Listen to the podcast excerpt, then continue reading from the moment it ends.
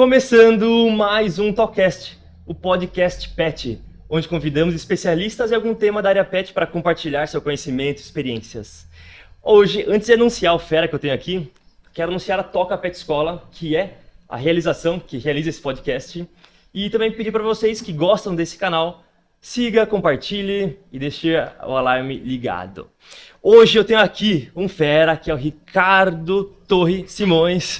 Ele que é diretor técnico da CBKC e também juiz de todas as raças. Muito bem-vindo, Ricardo. Obrigado. É um prazer. Muito bom ter você aqui.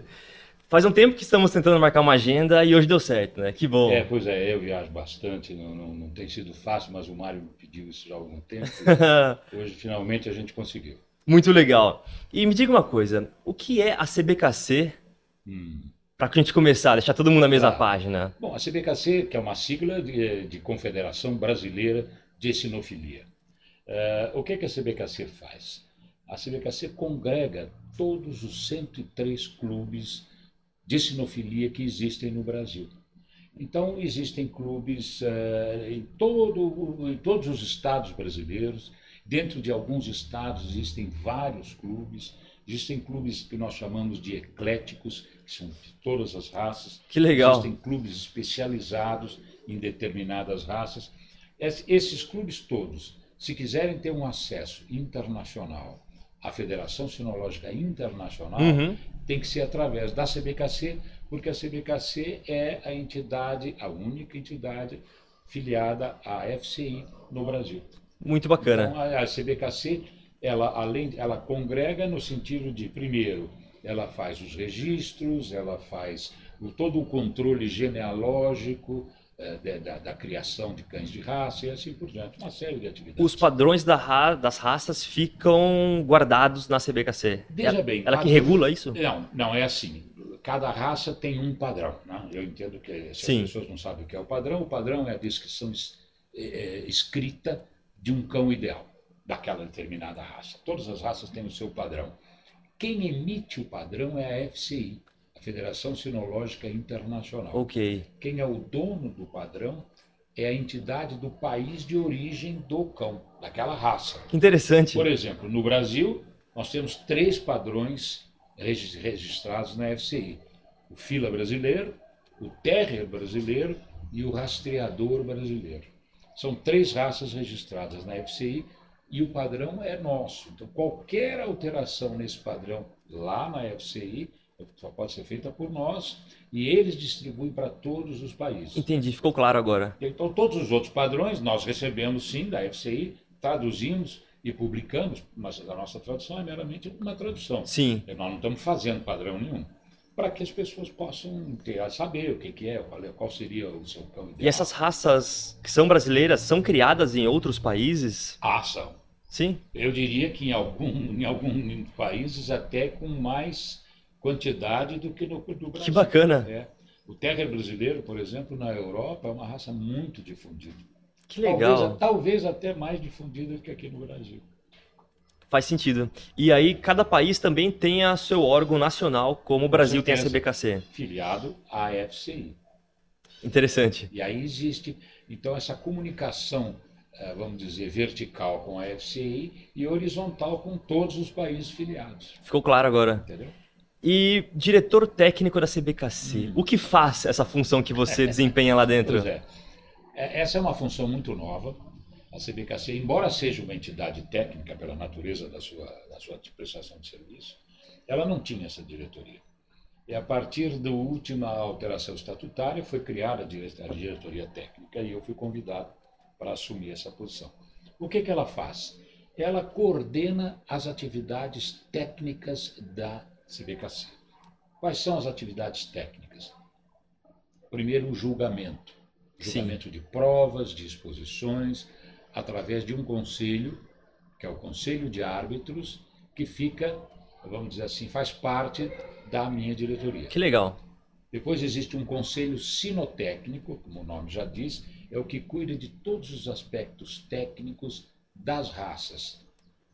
Alteração de padrões, uh, dúvidas sobre padrão, verificação de qualidade em determinadas situações, por exemplo, Uma raça onde só pode ter um cão, cães brancos, nasce de repente um preto.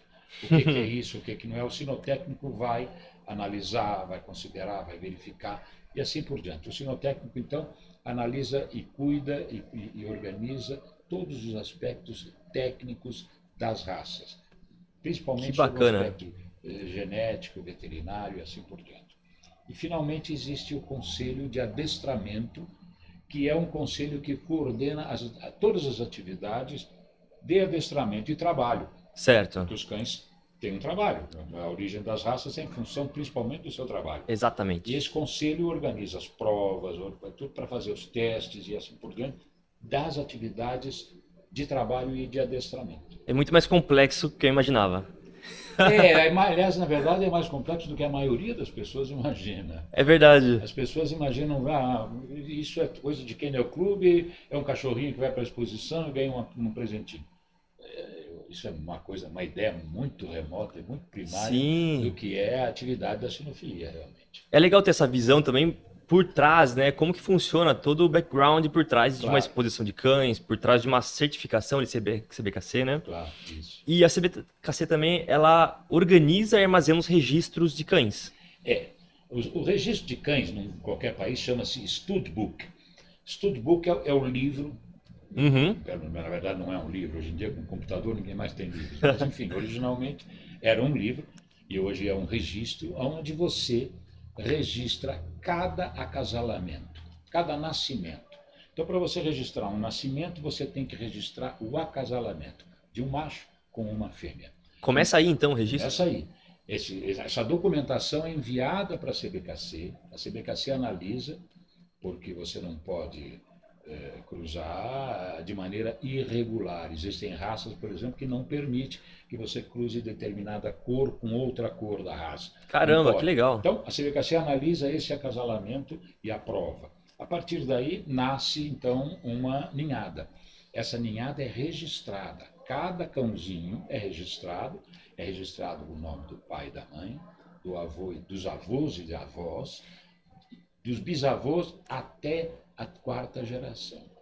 Que bacana então, isso. É, e lá nesse registro também são feitas as anotações, eventualmente, de campeonatos que esse cão conseguiu ganhar, de, de, de desempenho em provas e assim por diante, o que fica registra para a posteridade é, a, a qualidade do cão, não só a qualidade morfológica, ou seja, anatômica, mas a qualidade também do desempenho do cão, no caso de um cão de trabalho. Excelente, hein? É, e nesse registro também tem a questão daquela classificação dos cães como cão excelente, cão muito bom, cão bom? Não, isso é só nas exposições. A exposição, o, o juiz, ele examina os cães, ele pode dar algumas qualificações.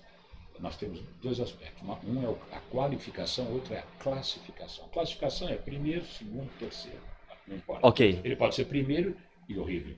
Ele Sim. é o primeiro, então é o menos horrível do grupo. Ou, ele, ou o último pode ser um excelente cão. Uhum. Ele é o último porque os outros são melhores do que ele. Agora, a qualificação é, é outra coisa. O juiz analisa, existe uma, uma, um, um descritivo do que deve ser considerado para a outorga de cada qualificação. Então, um cão pode ser excelente, Sim. ele tem que atingir determinadas, uh, atender determinados requisitos, né, para ser excelente. Entendi. Abaixo do excelente, ele pode ser muito bom, que são os nomes que são dados. Abaixo do muito bom, ele pode ser bom. Abaixo do bom, ele pode receber um suficiente. Esse é o limite. É o limite. Daí para baixo, aí ele é desqualificado. Não... Entendo. Porém, pegando o gancho da questão dos cadastros, um cão do, digamos, da avaliação dessa reprodução pela CPKC. Um cão que for abaixo de bom, ele pode cruzar com um cão excelente? Pode, em princípio pode. Em princípio pode. É, claro que um criador consciente, um bom criador, e aí é importante de quem quer comprar um cão procurar um bom Exatamente. Criador, um bom criador não vai fazer isso. Ele vai procurar cruzar seus, as suas fêmeas com os melhores machos que ele puder. Ele vai selecionar para fêmeas reprodutoras exemplares com a melhor qualidade que ele puder. Faz sentido. Claro. E agora existem sempre existe as ovelhas negras em qualquer comunidade, na nossa não é diferente. Existe o que a gente costumou chamar de puppy mill, ou seja, fábrica de filhotes. Pessoas que têm cães em gaiolas e que cruzam, cruzam, Sim. cruzam para vender aí por 5, 10 mil reais cada filhote não estão absolutamente preocupados com aspectos genéticos Exatamente. de qualidade. E aí então sai qualquer coisa, né? Porque a melhoria genética é um dos principais desafios de um criador. Eu diria que é o principal. É o principal, Eu né? Eu diria que é o principal. A gente cria para melhorar geneticamente uma raça. É o que a gente e essa é uma busca sem fim.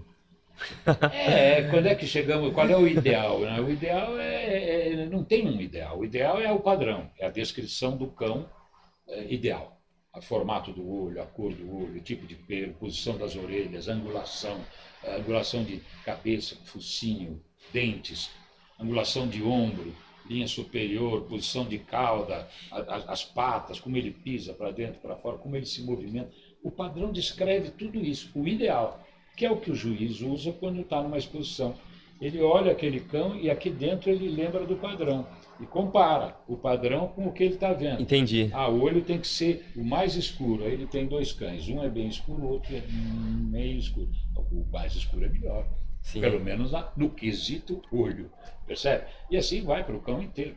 E o mais curioso, o juiz tem mais ou menos três minutos para avaliar um cão. É mesmo? E são 400 raças. Uau! É, então o HD na cabeça tem que estar tá cheio das informações é verdade, ali, né? É verdade. Você falou da movimentação dos cães e eu lembrei da exposição que nós fomos nesse domingo hum. e eu estava observando os Cavaliers, que é até de um, um, parceiro nosso aqui, que é do hum. Nelson Segala, a forma de andar, a forma de andar do, do cão dele, que estava competindo com outro cão que balançava mais. Então, é, os ensinamentos do Mário, ele já, já me alertou aquilo, falei, ó, o cão anda melhor que o outro, então com certeza. Claro, tem vários legal. aspectos. Quando o cão tem por exemplo, um desequilíbrio na estrutura, é, é, o que é isso você vê muito, é, é o, o, cão que a gente chama de caranguejar. Ele está andando caranguejo, está caranguejando. É quando parece que a parte de trás começa a querer ultrapassar a parte da frente. Ele não vai ultrapassar agora. Sim. Dá essa impressão. Ele não anda alinhado. De repente ele sai e, e começa a parte traseira num descompasso. Isso é, obviamente, é uma, uma falha estrutural que ele tem. Entende? Então, o juiz é ele tem obrigação de identificar essas falhas. Por quê? Porque ele vai pesar essas falhas e, e vai mentalmente atribuir um peso de gravidade ou de importância tanto às faltas quanto às qualidades. Então, tem qualidades que são fantásticas quando você vê um cão. E você, quando um juiz encontra um cão que tem essas qualidades, ele tem que festejar isso eh, premiando bem. Às vezes até é, deixando um pouco de lado pequenos defeitos, porque aquela qualidade é tão fantástica que você é, quer, quer destacar. E o mesmo vale para uma falta. Às vezes ele tem algumas qualidades, mas ele tem faltas gravíssimas e o juiz não pode deixar passar. Que show! É. É, só para vocês ficarem mais. É, tem mais informações? O Ricardo fala com tanta propriedade assim, pois ele se ele tornou-se juiz de todas as raças em 1971, é, correto? Então, Agora todo mundo já vai saber quanto, como sou velho. Tem 50 anos de, de como juiz de, de todas as raças, né? Raças, é Caramba, então muito importante você compartilhar esse conhecimento aí. Além dessa, dessa posição estratégica na CBKC, você tem alguma relação dentro da FCI, que é a organização tenho, internacional? Tenho, tenho porque eu faço parte da comissão de juízes da, da FCI, a FCI, que é uma organização lá na Bélgica e que, com, vamos dizer, congrega todas essas organizações nacionais no mundo inteiro. Ela, ela tem suas comissões para tratar dos assuntos específicos. Né? É, uma delas é a comissão de juízes. Então, uhum. tem alguns juízes que analisam todos os aspectos de regulamentação, de problemas e disciplinares, uma série de coisas. Eu faço parte de duas comissões, a comissão de juízes e da comissão de exposições. Que bacana. E às vezes tem estudo sobre fraude, por exemplo? Deve ter, é, né? Bem, a, a, FCI, assim como a CBKC, nós não somos polícia. Então, hum, certo. É, mas nós, às vezes, recebemos, tanto a CBKC quanto a FCI, representações disciplinares. Então, alguém que não se comportou como deveria se comportar, cometeu uma falta Claro que você para fazer isso tem que ter uma falta grave, não é porque o claro. deixou de tirar o chapéu para uma senhora que passou, você... enfim. E aí a, a FCI com certeza resolve. Ela tem um comiss, uma comissão disciplinar que resolve. Assim como a CBKC tem o seu conselho disciplinar que resolve as pendências disciplinares aqui do, do Brasil. Entendi. do Brasil. E o que certas decisões ou alterações na CBKC ou FCI pode impactar é, quem tem um cão de raça ou quem cria um cão de raça? Veja, é, Tem alguma relação? é, tem, eu acho que sim, porque aí nós vamos cair na diferença entre você ter um cão sem raça definida, o que a gente convencionou chamar de vira-lata, não sei porquê, porque o cão vira mais lata já. Sim. Hoje eu conheço, eu tenho amigos que têm vira-latas que são melhor tratados do que jamais viraram uma lata na vida. Tem a melhor comida que podia, ser. Mas é a diferença entre ter um cão sem raça definida e um cão com raça definida. Você quando compra um cão com raça definida, você tem uma expectativa. Tem uma expectativa de que esse cão vai te atender sob ponto de vista estético. Uhum. Tá? Se eu compro um São Bernardo, um dog alemão, eu espero um cão grande, forte. É diferente se eu comprar um Chihuahua ou um, um Shih Tzu, eu, eu vou ter outro tipo de cão. E assim por diante. Então, ele, ele- primeiro, o cão de raça ele vai atender a minha expectativa, ele tem que atender a minha expectativa do, com relação à anatomia. E também temperamento. é, Aí, sabe, a esse é outro aspecto, é o Ah. temperamento.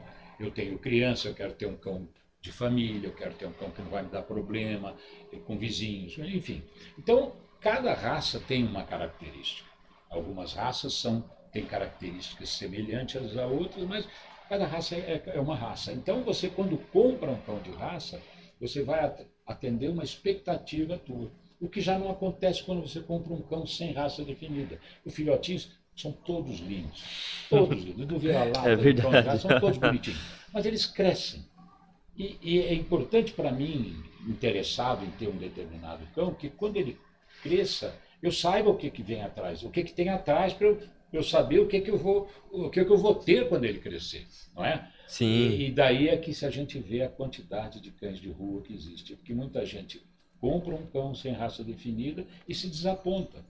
Ah, eu queria um cão grandão, veio, esse aí era pequenininho quando veio, hoje ele é pequenininho assim, e não é o que eu quero. E aí solta, eh, coloca, manda embora, dá para outro que não quer, e assim por Então, não, o cão de raça, ele, você tem fotografias desse cão, você sabe como ele vai ser, você vê o pai, você vê a mãe, você sabe o temperamento, você sabe se ele não vai eh, morder teu filho, você sabe, se, e assim por diante, se ele não vai latir muito, se ele Sim. não vai soltar muito pelo, e por aí vai. A falta de informação é um grande problema nessa questão, É, né? as pessoas às vezes é, é, o problema é um pouco a- a- o, o afã, a- o- vamos dizer assim, a pressa. Eu acho que você para comprar um cão é o mesmo processo que você usa para comprar qualquer bem durável. Você analisa a marca, você vai comprar um carro, você analisa a marca, analisa desempenho, vê o que, que se cabe na tua garagem, se você vai, se o teu tamanho está de acordo. Conforto, eu, por consumo. Eu, por exemplo, acho aquele Fiat 500, o Fiat pequenininho, uma gracinha. Mas olha o meu tamanho, como é que eu vou? Eu não consigo nem entrar no carro dele. Então, você faz todo esse tipo de análise para depois comprar.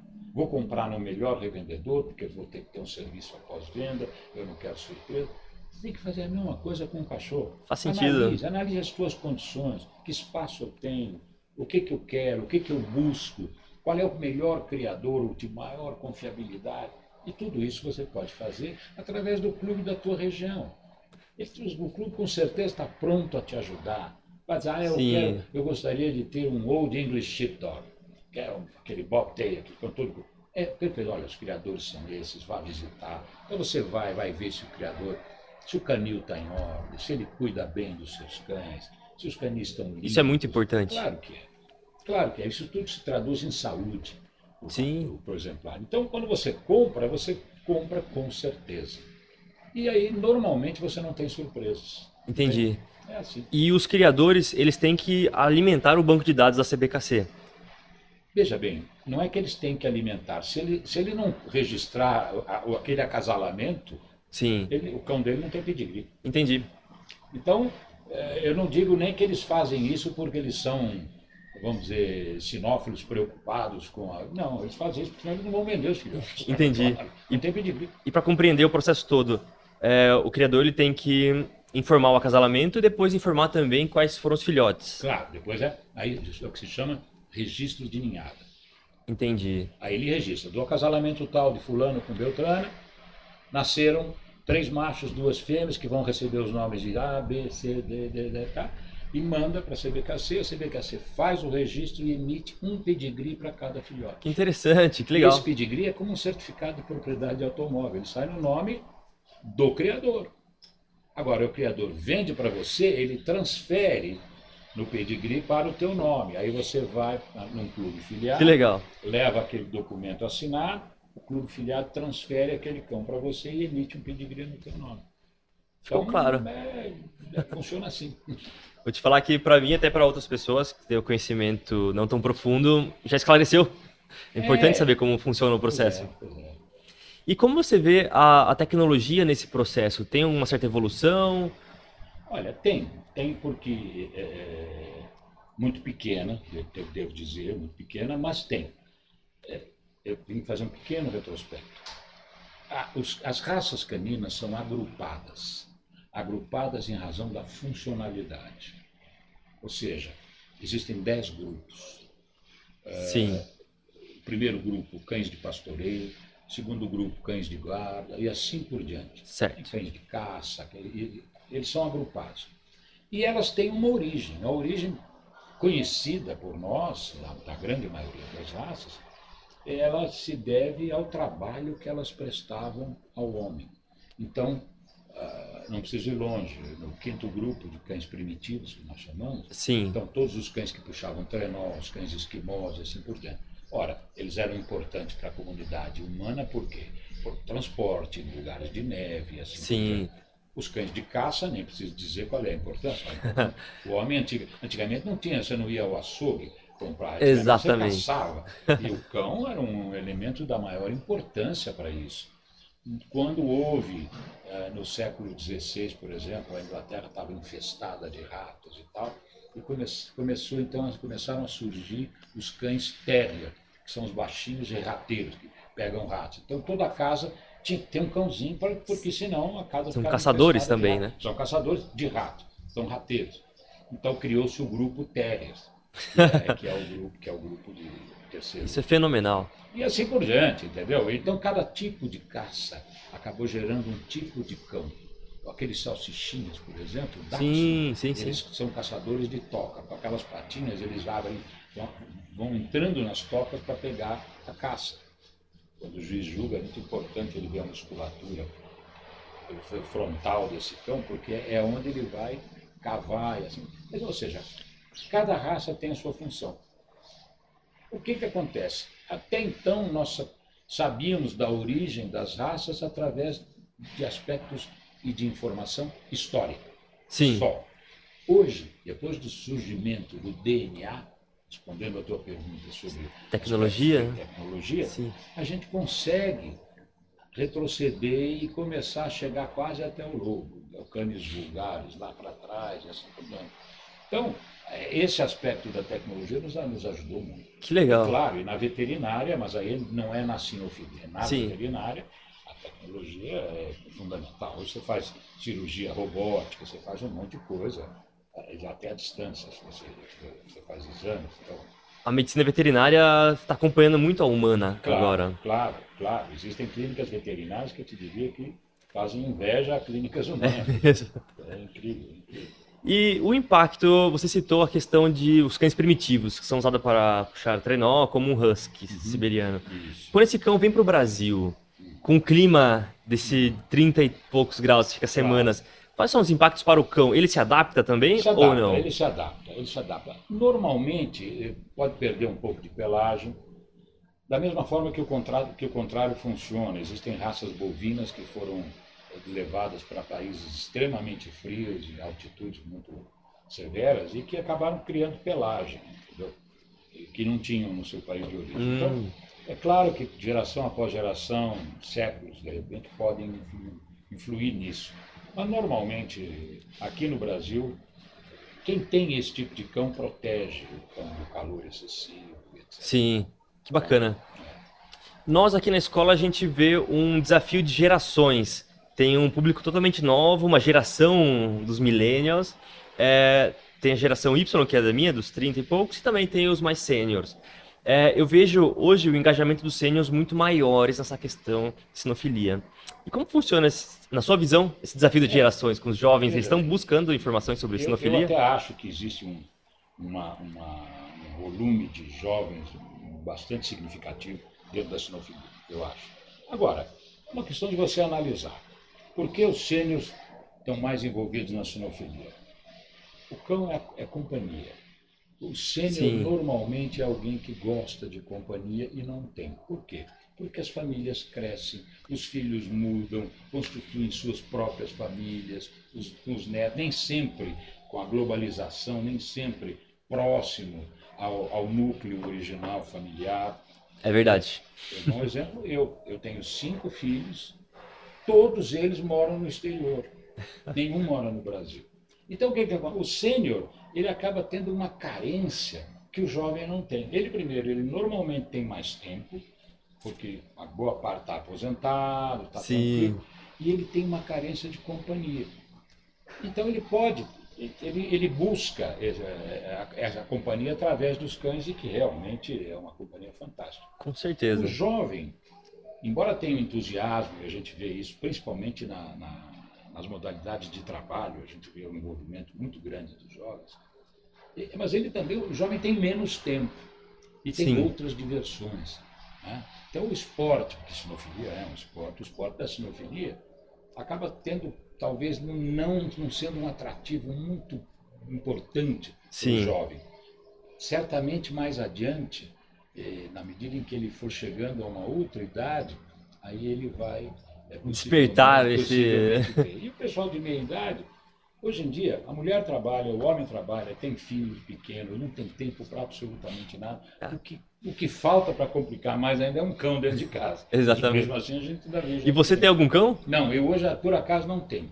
Não tenho porque eu viajo muito e é melhor. Não tenho como cuidar da maneira que eu gostaria e que é, eu acho que é fundamental. Você vai ter um cão, por isso que aquela pesquisa que eu disse, vai antes ver direitinho qual é a marca do carro que você quer, Exatamente. Você tem, ver tudo direitinho, porque você para ter um cão a gente tem que ter bem tido, ou seja, tem que ter bem cuidar. O cão é um ser vivo, ele se ressente da falta de companhia do seu, do seu amo, né, do seu dono. Com certeza. Ele, a gente Estou cansado de ver, eu moro num prédio, eu vejo que alguns cães que estão no vizinho, o cachorro está chorando o dia inteiro, porque está sozinho lá. Com certeza. Então, eu acho que isso aí é melhor você não ter. Essa é a minha opinião também, por isso que eu, hoje também não consigo ter um cão, é. devido à rotina acelerada. E o seu estilo de vida também é muito importante para decidir qual cão você, certo, claro, vai pegar. é o teu estilo de vida, o teu spa, o espaço que você tem disponível, a tua expectativa. Eu, por exemplo, eu morava num apartamento, um prédio do lado tinha um senhor, na verdade não era tão senhor, era relativamente jovem. Ele tinha dois filas no apartamento. O fila brasileiro é um cão grande, um cão que pesa enorme, muito grande, tem um temperamento muito peculiar. Não é um cão para viver em apartamento. Então ele tinha que sair, ele se queixava, tem que sair quatro, cinco vezes por dia. Claro, escolheu claro. mal. A raça é linda, mas não é para você ter dentro de um apartamento. O cão precisa de espaço, né? Claro, você precisa ter uma, uma, uma casa com terreno e tal, para ele estar. Tá, até para se desenvolver fisicamente. Sim. O cachorro começa a ter problemas, andar em asfalto escorregadio, ele começa a acabar tendo problema na, nas patas, nos, enfim, nos aprumos. Sim. Então, claro, é isso mesmo. É, ver bem as condições antes. E a questão da evolução dos processos dentro da CBKC, os processos de registro de cães, a evolução da, Olha, da hoje, humanidade. Hoje nós estamos fazendo praticamente tudo online. Então você principalmente pode ir a um clube filiado, esse clube uh, manda online para a CBKC, a CBKC responde em 48 horas eh, e emite o pedigree, o pedigree também manda online Tá mais fácil, né, o processo? Recebe, é claro, você recebe o original por correio, mas você já tem a imagem dele online, assim por diante. E pode fazer isso até diretamente também, não tem problema, diretamente na CBKC. A CBKC, ela regula alguma questão de grooming, de, de tosa, ou não? É focado Veja em bem, a CBKC hoje tem um conselho de grooming. É, eu devo confessar que não é um conselho que está, assim, de uma forma, ativo da forma que nós gostaríamos que tivesse. Mas o que está acontecendo no mundo? Está havendo uma grande onda é, trazendo o grooming para um em evidência, de né? atenção né? mais importante hoje, que, o que não aconteceu na década passada. Então a gente acredita que o grooming nesses próximos anos vai se desenvolver muito. E obviamente que a CBHC tem que se preparar para isso e, e, vai se preparar para isso Sim. através de, desse conselho e através de outras providências, organizando provas e regulamentação, etc. para que isso funcione. Você falou em provas. O processo para tornar-se juiz, o que você passou lá atrás, em é. 71, é o mesmo de hoje? Não, é, é um pouco diferente. É, é basicamente o mesmo, mas é um pouco diferente. Hoje, é, hoje é, vamos dizer, a, a pirâmide para subir é um pouquinho mais alta. Tá? Compreendo. Eu, eu comentei com você que as raças são agrupadas em 10 grupos. A CBKC tem um regulamento que você pode fazer prova escrita e prática apenas para um grupo por ano. Então, de cara, você para chegar a ser juiz de todas as raças, sendo bom, não repetindo, não, não bombando em nenhum exame, é, você levaria 10 anos. Mas acontece que existem algumas outras regrinhas. Você, para fazer exame para um segundo grupo, vamos dizer assim, para o grupo seguinte, você tem que ter julgado um número de vezes o teu grupo anterior. Entendi. Tem alguns critérios. Porque a gente quer que, tenha, que haja uma seleção natural. Você recebe um primeiro convite, nunca ninguém te viu julgar. Você é convidado e você vai julgar. Se você fizer um bom trabalho, certamente você vai receber outros convites. Se você não fizer um bom trabalho, ninguém vai te convidar. Eu imagino a cena do juiz ali é. em campo até. Então, é, se ninguém te convidar, você não consegue julgar o número de vezes necessário por regulamento. Então você não consegue fazer uh, aquele o outro teu outro grupo no ano seguinte. Você vai precisar de mais tempo. E aí significa que aqueles 10 anos talvez se transformem em 15, às Compreendo. vezes em 20. Depende da tua, vamos dizer, habilidade como juiz. E você já julgou em outros países? É, é onde eu julgo mais hoje. Verdade. É, eu julgo eu tenho contratos de julgamento já até para 2023. Caramba! É, Curioso isso. Eu, por exemplo, eu acabei de chegar da Europa, eu julguei na Alemanha, em Dortmund, depois voei para Lisboa, julguei em Lisboa, depois fui para Braga, em Portugal, Caramba! julguei para Braga. E, e, tinha mais um compromisso na Guatemala que eu não pude ir porque eu tive um problema nos olhos e não pude ir. Agenda cheia, então. Cheia. O ano que vem meu, por exemplo, está super lotado. Eu não tenho praticamente mais. E as competições voltaram agora, né? As exposições é, de voltaram. Exatamente. Então os clubes estão muito ansiosos, ansiosos para atender os seus sócios, a sua comunidade, ansiosos porque através das exposições eles ganham algum dinheiro para se manter e tal. Então é um monte de ansiedade junto que está fazendo com que as exposições comecem a bombar. Apesar da nova onda que está vindo na Europa e que certamente vai atrapalhar um pouco essa É verdade, tem essas variáveis que nós não esperamos. É, é, é, é imprevisível, a gente não tem como prever. Observando um pouco o ambiente de exposição de cães, eu vejo que os próprios criadores têm essa ansiedade em mostrar o seu cão para elevar o nível e assim pegar um subir no ranking ali de para obter questões financeiras até, né? Porque o canil ficar mais em evidência. É isso é, a missão? É, existem vários aspectos o, o aspecto ideal, né? o Shangri-La da definição é o criador leva a sua produção à exposição para que um expert, que é o juiz, analise e aponte o que, que é melhor. E quando o juiz aponta o que é melhor, ele, em outras palavras, ele está dizendo para os criadores: usem este macho na sua criação porque ele é um belo cão, ou usem esta fêmea, é assim por. Faz sentido. E, o, e, e, o, e o produtor está indo para aprender e para melhorar a sua criação. Isso aí é o Shangri-La. Existe muito pouco, infelizmente. A grande maioria, é, não todos, claro, mas uma, não vou nem dizer grande maioria, mas uma boa parte vai pelo prazer de ganhar. Com certeza, é essa vaidade, competitividade. É vaidade, é, exatamente, é a vaidade de ganhar. E você vê pessoas que importam um cão de uma determinada raça, não criam, não fazem nada, mas é um cão para expor.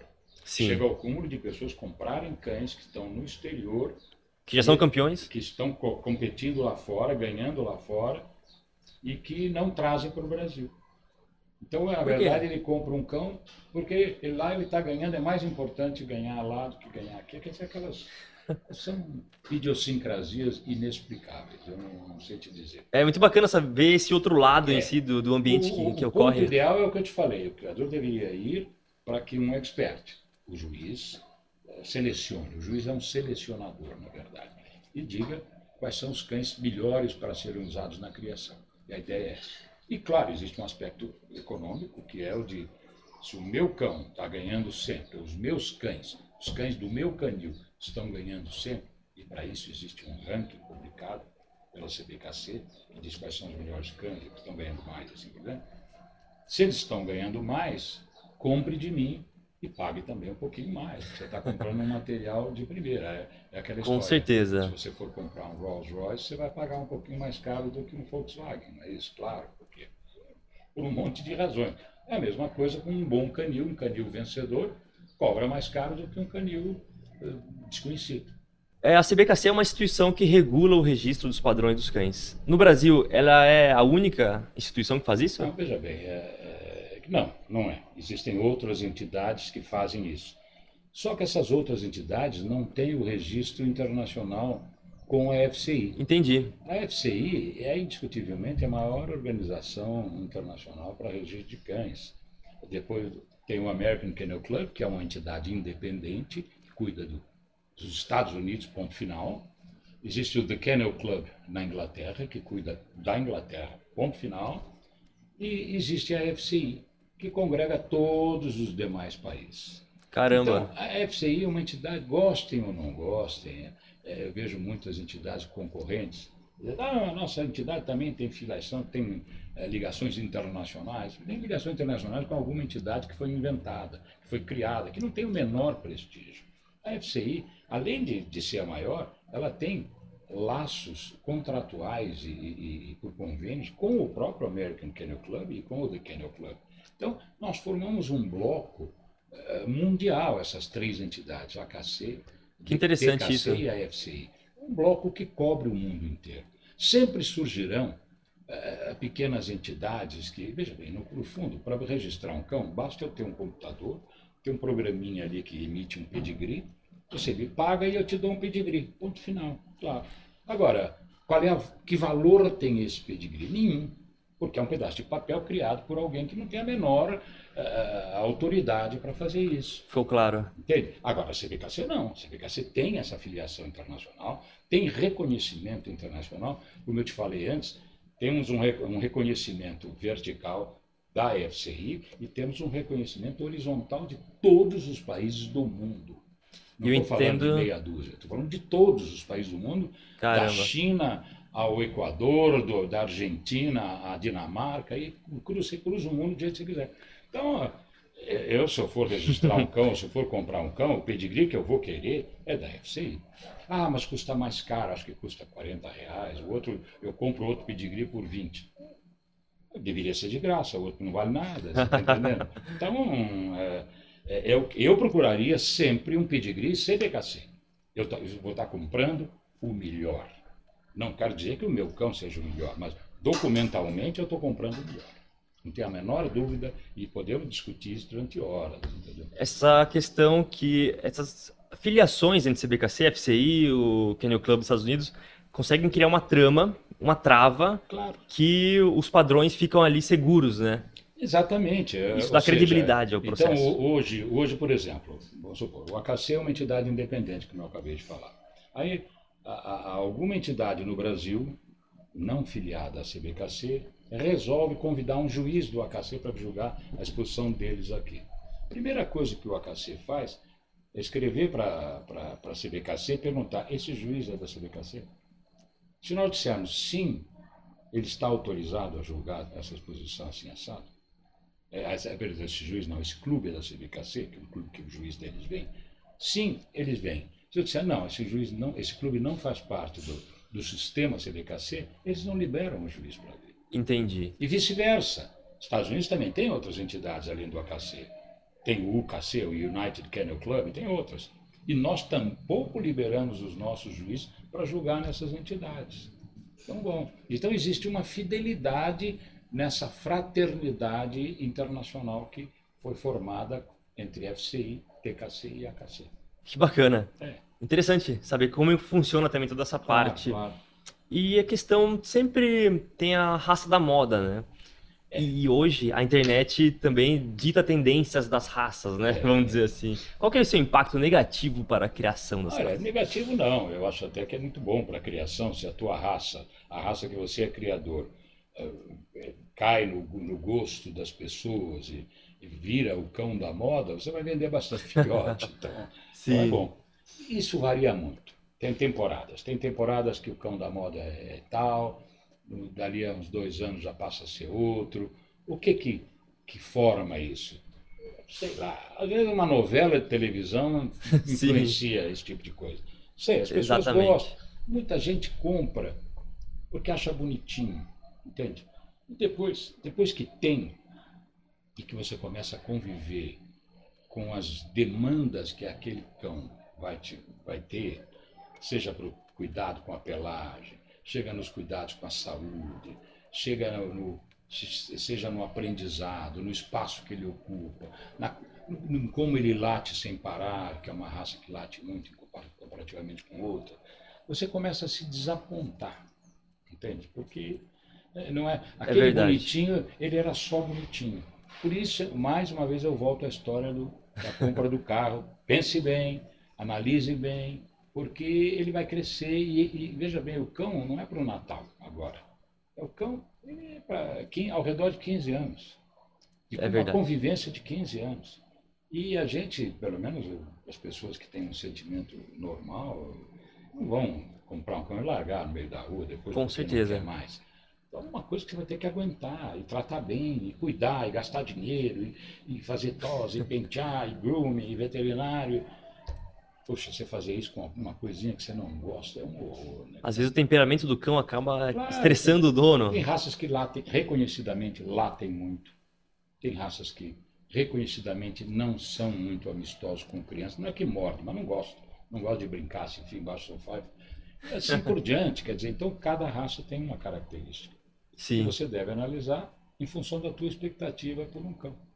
E aí, aí sim. Agora, moda, tem. A moda é muito mais, não entre os criadores, mas entre os- os- as pessoas que compram. Né? Então, o- oscila muito. Ah, há- em pouco tempo atrás, nosso Shih Tzu era o cão da moda, entendeu? Tava, todo mundo queria Shih Tzu, estava bonitinho, lacinho na cabeça e tal. Exatamente. Agora, por exemplo, o, o, o, o Amstaff, o American Staffordshire Terrier, está crescendo muito.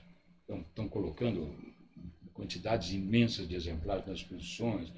E, e antes o Shih Tzu era outro, aí assim por diante. Cada temporada é diferente. Como a gente pode fazer para fomentar mais a curiosidade na sinofilia, para entender mais sobre as raças? Veja, eu acho que eh, no- a- a- as grandes exposições e provas ainda, para mim, são a porta de entrada dos novos sinófilos, como a gente chama, do novo pessoal que- do mundo dos cachorros. Eu acho que é Sim.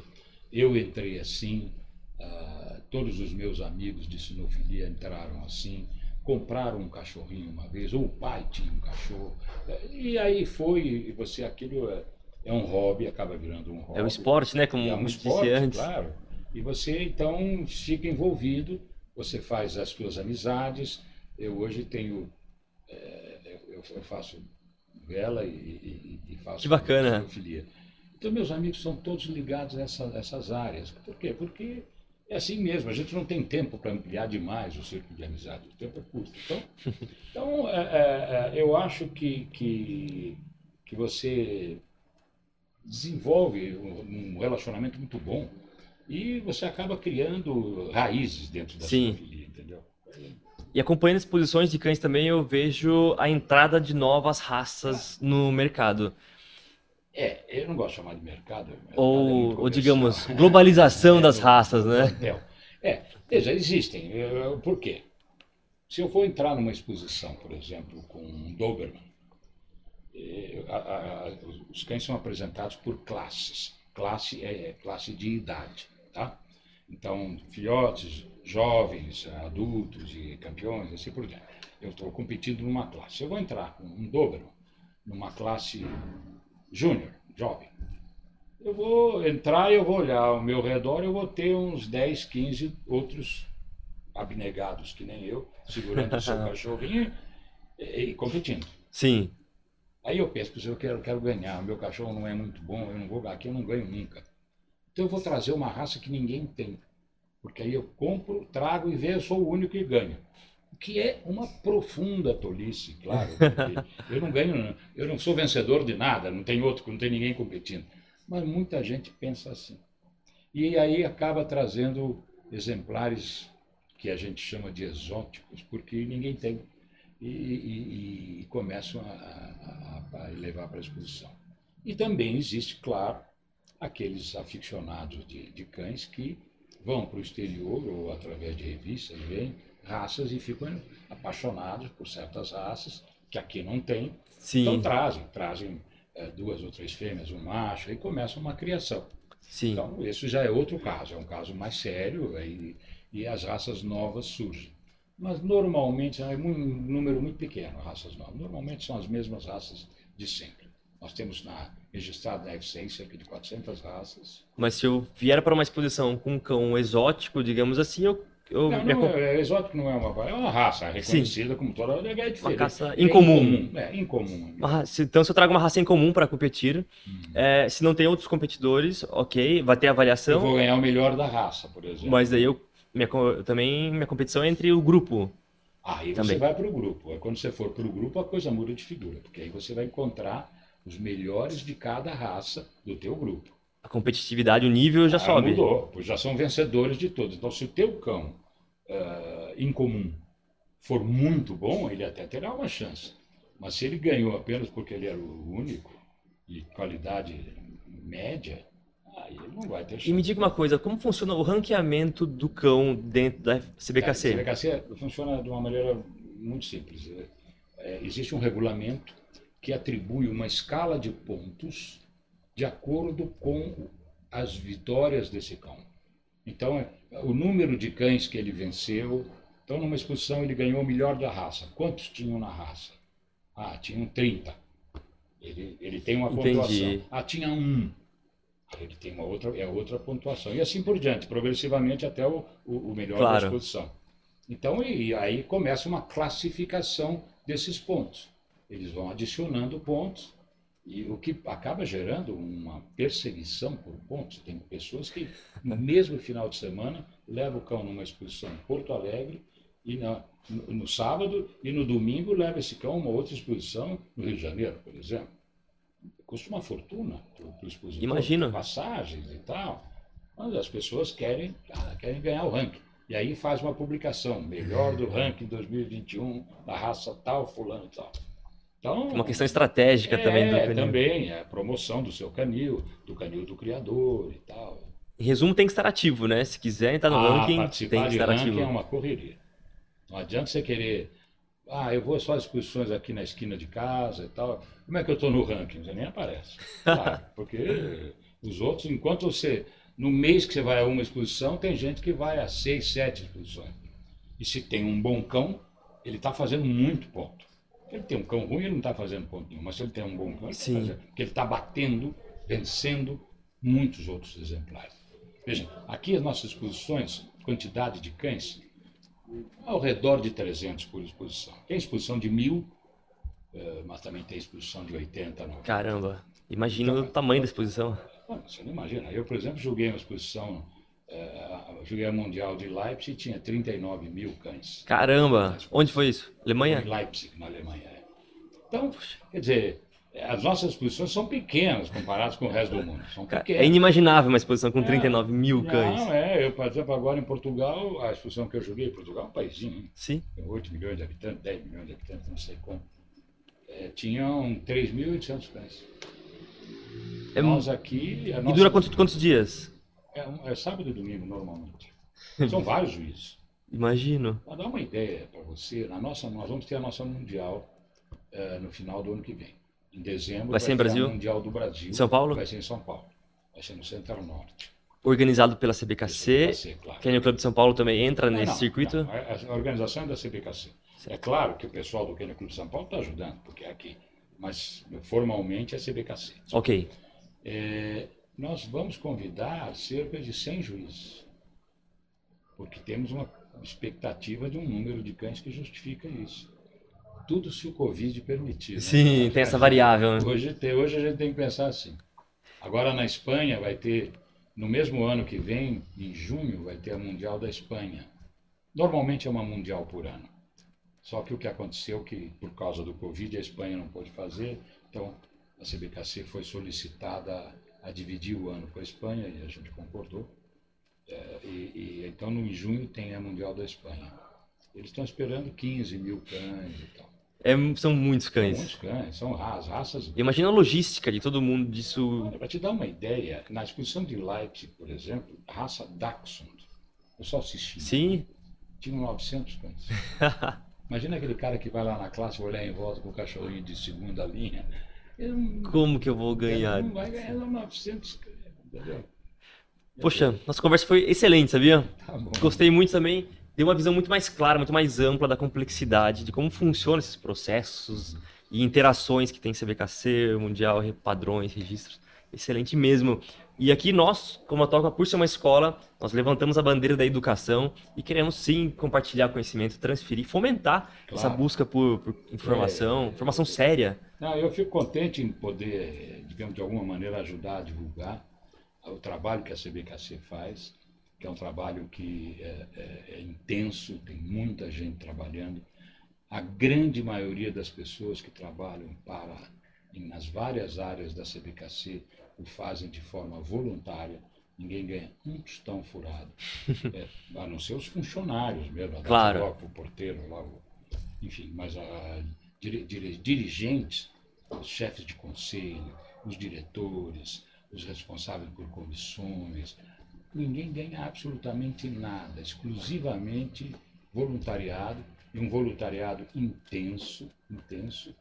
Então, eu fico contente de poder ajudar a divulgar um pouquinho e prestar uma homenagem a essa turma toda que ajuda a gente. lá. Excelente. Que chamaram Mário. Gente, eu vim aqui para confundir um pouco tudo, né? Agradecer ao Ricardo, que é o nosso grande mestre aí, de Ah, tantos eu- anos aí, Ah, está gente, presente aqui na nossa escola, como o Diego falou, a nossa obrigação aqui de instruir também, de educar as pessoas, e é muito bom ter uma pessoa no seu nível aqui, está nos ajudando nesse, nesse trabalho que não, não para nunca, não acaba nunca, né? Não, é, eu, eu cumprimento vocês pelo trabalho que vocês fazem, porque é, é- é dessas pequenas células que surge, surge o grande suporte para a sinofilia, porque vocês mexem muito com grooming e treinam esse, esse pessoal, e isso ajuda demais as pessoas, ajuda muito. Acho que todo mundo devia, devia fazer um pouquinho de aula para aprender a preparar o seu cãozinho, para ele ter mais chance numa exposição. É claro que o bom juiz ele, ele olha além do grooming, não é só a pelagem e tudo. Mas é, é como um concurso de Miss, né? Se ela for desdentada, despenteada, ela não vai ganhar, entendeu? Ainda que ela eventualmente seja mais bonita. É, e a, gente, ganhar. e a gente, como juiz, também olha os dentes, É, né? exatamente. Então eu acho que eu acho que o grooming faz parte uma parte muito É, importante sim. dessa dessa desse mundo da xenofilia e vocês estão de parabéns por estarem. Então, é um agradecimento de coração mesmo aqui. Obrigado. Eu E olha, complementando essa- esse tema do Mário aqui, pessoal, é, as aulas de sinofilia nos nossos cursos são dadas pelo Mário.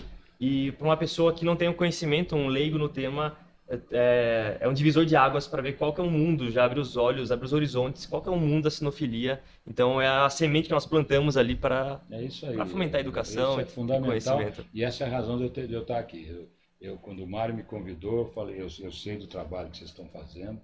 Não, eu vou. Eu vou. Foi, foi um pouco complicado, né? Porque eu viajo muito. Mas, mas graças a Deus. muito bom. Faz uns três meses que está agendado já esse. Importante que conseguimos, É, né? é um tempo muito maior do que a importância que eu tenho realmente. Mas é que realmente a agenda é complicada. Bacana. Muito bom ter você aqui. Obrigado, eu. Obrigado. Obrigado também. Obrigado, Mário. Muito obrigado. Até logo. Até o próximo Talkcast.